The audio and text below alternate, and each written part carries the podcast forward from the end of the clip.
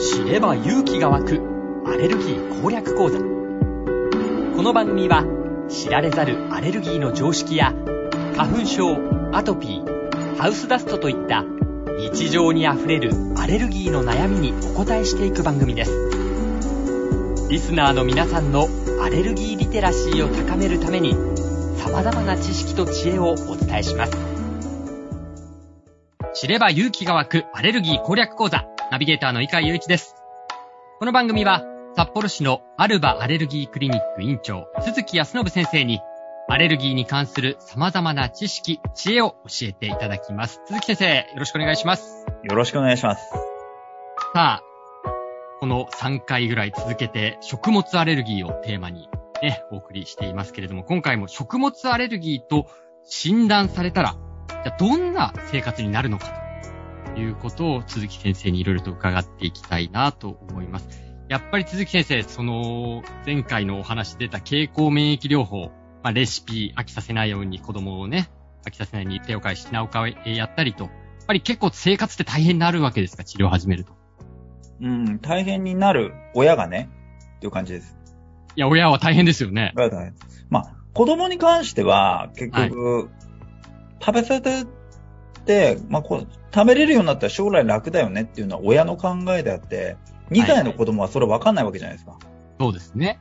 で結局、食べ物アレルギーって、うんまあ、アレルギーじゃない方たちにとっては、あの、いや、結局食べれて慣らしていけばいいんだよねっていう感じになるんですけど、うん食べ物アレルギー食べて、まあ、特に子供にとっては、そういう感じにならないんですよ。はい。結局、自分の体が敵だと思ってるものを食べて慣らしていくんで、はい。もう分かりやすく言うと、毒食べて毒に慣らしてるようなもんなんですよ。うんだから、例えば卵アレルギーの子だったら、もう卵鉄の味がして食べられないっていうし、ああ、そうですか。あ、うん。味の感じ方も違うんですね。全然違う。牛乳アレルギーの子たちはカルピス辛くて飲めないっていうし。カルピス辛くて飲めない。だから、ほんとホットケーキ1枚に卵 1g とか入れただけでもやっぱ分かるって言いますもんね、子供たちは。ああ、そうですか。卵入れたでしょ。あーあ、でもそれぐらい嫌な味で感じたり、やっぱり拒否反応を示すようなうん。感じになるんです。赤ちゃんとかで、食物アレルギーある子とかだと、はい。一回も食べてないのにうん、初めて食べさせる時でも、まあ大泣きして食べないとか。あ、うん。今まであげたことないのに。ないのに。もう、あの、食べさせたら全身血ましんでるみたいな。ギャンギャン泣いて無理やり食べさせたら。そうです、そうです。まあ、よくわからないですからね。だって初めて食べさせるものだし、泣いてるのも赤ちゃんだったらよくぐずるんで、うんうんなかなかそれはまあ判断できないですけど、まあ、結構あるあるですね。子供ってなんかセンサーがあるんで、ええー、その第六感的なことですか？ね、六感的です。シックスセンス。シークセンス。シックスセンス。あ、そうですか。はい。あ、じゃあもう食べさせる前からギャーギャー泣いてたら、もしかしたらその可能性も、それがアレルギーうん。反応出る可能性があるから嫌がってるっていう可能性もああるんです。ある。まあ、単なる泣いてる場合もあり、あるかもしれない。まあまあまあね、あのいろんなことでね、泣きますから。あ、そうですか。だから、その、食べ物アレルギーのはい治療するかどうかっていうのは、ライフスタイルを考えた方がいいんですよ。はい。まあこれ他のね、あの話の中でも何回も出てきてますけれども、そうです。ライフスタイルに合わせて。合わせてです。うん、ビーガンの家は別に牛乳アレルギー克服する必要はないし、はい。ね、ナッツ食べない家が、ナッツのアレルギー克服した方がいいかって言われると、それはちょっとまた別の話だし、はい。はい。そういうことなんですよ。僕は今でも子供の話もしていただきましたけど、大人の人も治療に取り組むとしたら、どういうふうにやっていらっしゃる？大人も結局食べならし。食べならしなんですね。だけど続かないです、そもそも。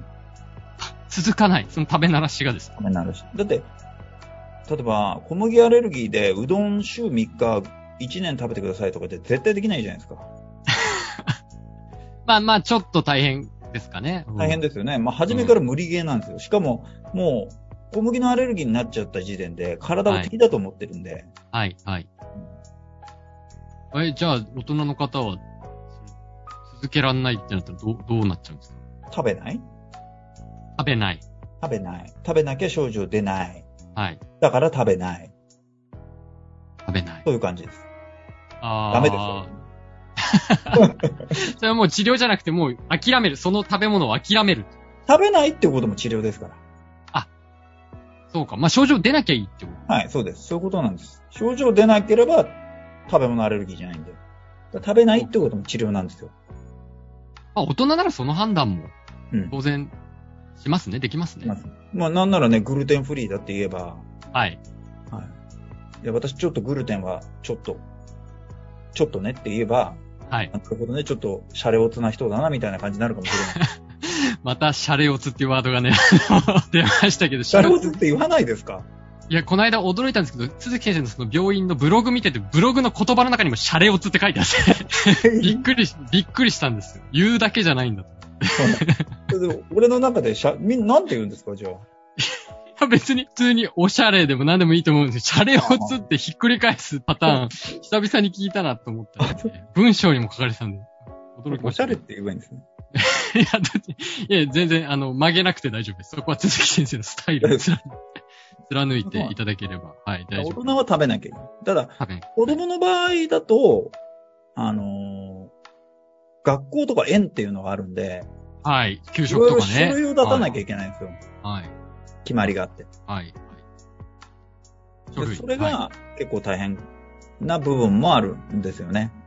うんまあ、確かに、学校のね、まあ給食、幼稚園保育園で出るようなものって、うんまあ、いろんなものがね、当然入ってるでしょうから、うんだから数が多いと、あのーお弁当を持ってきてっていうところもあるし、あこれもダメ、あれもダメってなっちゃうと。うん。でまあ、え園っていうのは、まあ本当に昔は、なんか、幼稚園の昔ほんと10年前、15年前とかですよ。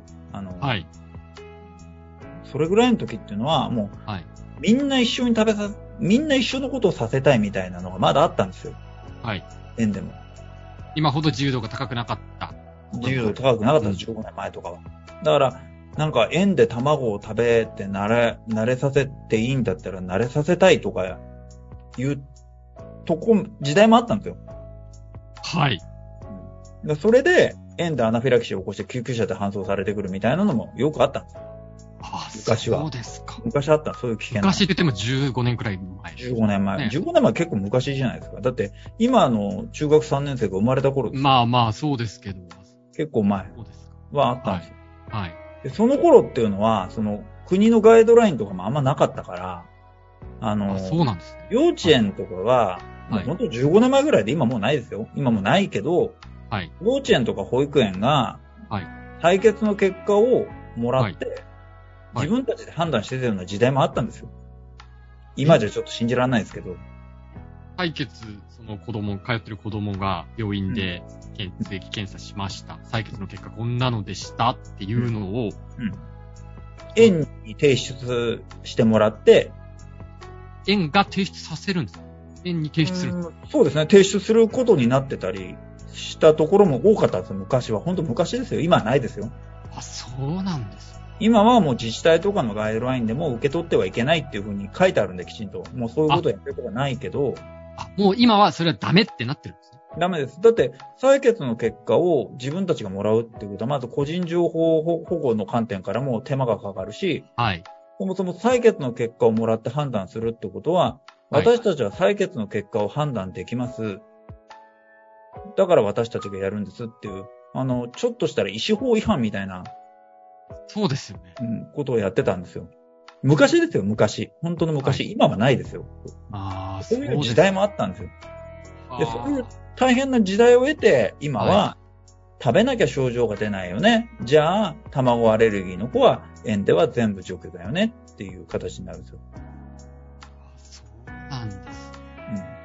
からこれに関しては、例えばだから食べて鳴らす方法をやってて、家では卵 10g 食べてたとしても、家の外では完全除去、卵入ってるものは一切食べないっていうのまあこれは、あの、一般的なルールなんですよ。そうか、そうか。まあ、家ではその治療としてちゃんと医師からの指示を受けてやってるけど、家以外のところでは、もう、基本的には口にしないっていう。ない。パンもなし。そういう感じ。あんもなし。なし。あの卵アアレルギーで、卵を 10g 食べてたとしても、自宅の外では、えっとパンもなし。それはもう明確に決まってるんですね。決まってる。明確にっていうか、まあ、あの、一般常識的なことで決まってます。ああ、そうなんでまあ、がっちりやってる園とかはもう決まってる。ああ、そうですか。やっぱりそういうの園の時に取り組んでるところがはい。あ言われるんですか？言われる。自治体のガイドラインにも書いてあったりするところがあるんで、はい。はい。あの、決まってます。あ、そうですか。うんそれじゃあ、まああれですね。あの、これから幼稚園、保育園通わせるっていうような親御さん聞いてらっしゃるかと思うんですけれども、そのアレルギー対応っていう観点での園選びみたいなことも、もしかしたら必要なのかもしれないです。あの、園によっては、その、はい3人までとか決まってたりするんですよ。食物アレルギー持ってる子んを受け入れる人数。受け入れる人数3人までとあか、、そうなんですか。そんなしっかり。うんはい。あの、園でのルールはこれですみたいなの決まってるんで、はい。逆に言うと、その、入ろうと思ったけど、あの、定員に達してるからみたいな、断られたりするときは、まあ、がっちりやってる園だなと。食物アレルギーの子何人現状いるから、ちょっともう一人は無理なんですってちゃんと断ってくれるところはしっかりと対応してるところ。まあ、いくらね、そのガイドラインで決まってるかって言っても、やっぱ差がありますから。はい。うん。そうなんです。うん。何でもかんでも、あ、いいですよ、なんとかしますとかって受け入れる ようなところだと、あれ？大丈夫かなっていうのもちょっと思った方がいい。まあ、そういう場合もありますよね。だから、逆に言うと、その、ベストは、受け入れ人数が決まってるんですけど、まだ大丈夫ですよっていうのがベストですよね。ああ、そうか。うん今年はお母さん一番早いからとか、はい。まあよくはい。あるのは、その兄弟が、もうすでに通ってて、はい。あの、園の先生たちも、その下のアレルギーを持ってる子たちのことを、もうもっとちっちゃい頃から知ってて、あの、最初から予約がすでに入っちゃってるみたいな。うん。いうの、これベストですよね。うん。で、ベターは、はい。その申し込みをしたんだけど、はい。一度この預かりまして、園でちょっと検討させていただきまして、はい。またお返事していたしますという回答をもらったとします。はい。で、その結果入園 OK ってなった場合には、これ結構いい。いろいろやってくれる。あ、そうか。それだけ、ちゃんと、今の園の状況、他のアレルギー対応をしなきゃいけないこの状況とか、人数とか、見て、やれるのかやれないのかっていうのをちゃんと判断する。そうです。これが別、別途が、あの、ここら辺の対応してくれる園っていうのが、まあ一番いいかなっていう気はします。聞きの皆さんでこれから保育園幼稚園にね、通わせようという方がいらっしゃいましたら、ぜひ今回のお話も参考にされてはいかがかなというふうに思います。ということで、知れば勇気が湧くアレルギー攻略講座、札幌市アルバアレルギークリニック院長、鈴木康信先生に伺いました。鈴木先生、ありがとうございました。ありがとうございました。